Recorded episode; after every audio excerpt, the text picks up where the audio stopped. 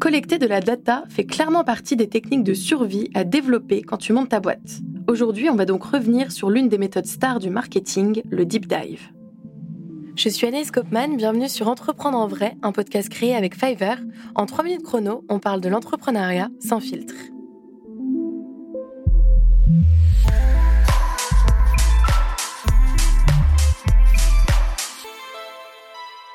Si quand on te parle de deep dive ou de plongée profonde, tu as une envie soudaine de plongée sous-marine, il va falloir passer ton tour. Ici, on va bien parler de plongée, mais plutôt dans le domaine du marketing. Le deep dive, c'est quoi exactement? Alors comme ça, ça paraît complexe, mais c'est tout simplement une analyse approfondie d'un problème ou d'un sujet particulier. Cette technique peut être utilisée aussi bien par une seule personne que par un groupe et on peut y avoir recours dans trois cas. D'abord, tu peux utiliser le deep dive pour explorer un problème. Dans certaines situations, plus tu étudieras un problème, plus tu augmenteras tes chances de trouver des solutions pour minimiser ses conséquences négatives. Ensuite, tu peux t'en servir pour explorer une nouvelle situation ou un nouveau marché dans le but de mieux comprendre comment il fonctionne actuellement et d'identifier le rôle que ton entreprise peut avoir là-dedans. Et enfin, le deep dive peut te permettre d'explorer une idée novatrice pour tester son potentiel et évaluer ce que sa mise en place coûterait à ton entreprise.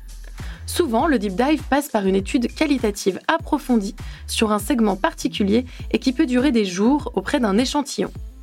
Mais ce qui nous intéresse ici, c'est bien l'intérêt de la méthode. Eh bien, figure-toi que cet intérêt est certain.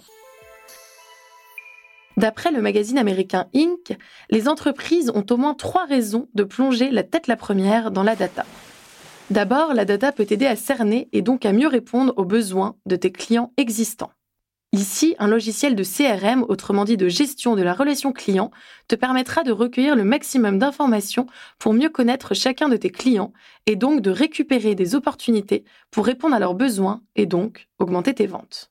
Concrètement, tu peux aussi suivre intensément tes performances SEO ou encore utiliser un outil tel que Google Analytics pour analyser le comportement des visiteurs de ton site provenant de tes campagnes emailing. En fait, il existe plein de façons de suivre l'évolution de toutes ces données et donc de satisfaire toujours plus tes clients dans le but de gagner davantage d'argent. L'autre intérêt de la récolte des données est d'attirer de nouveaux clients.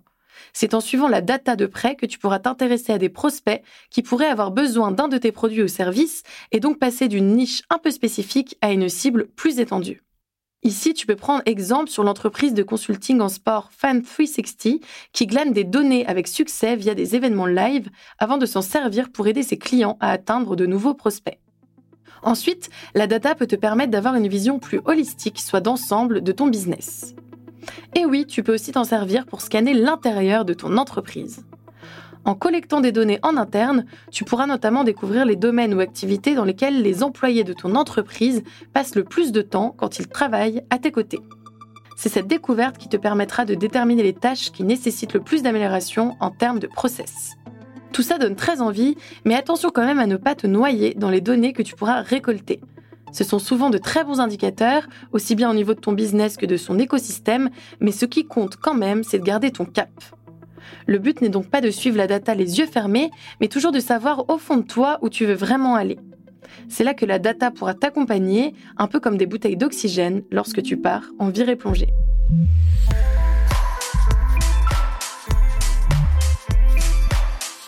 Entreprendre en vrai est un podcast Fiverr, la plateforme des services freelance aux entreprises en France et partout dans le monde. Il est écrit et présenté par Anaïs Kopman et produit par Bababam.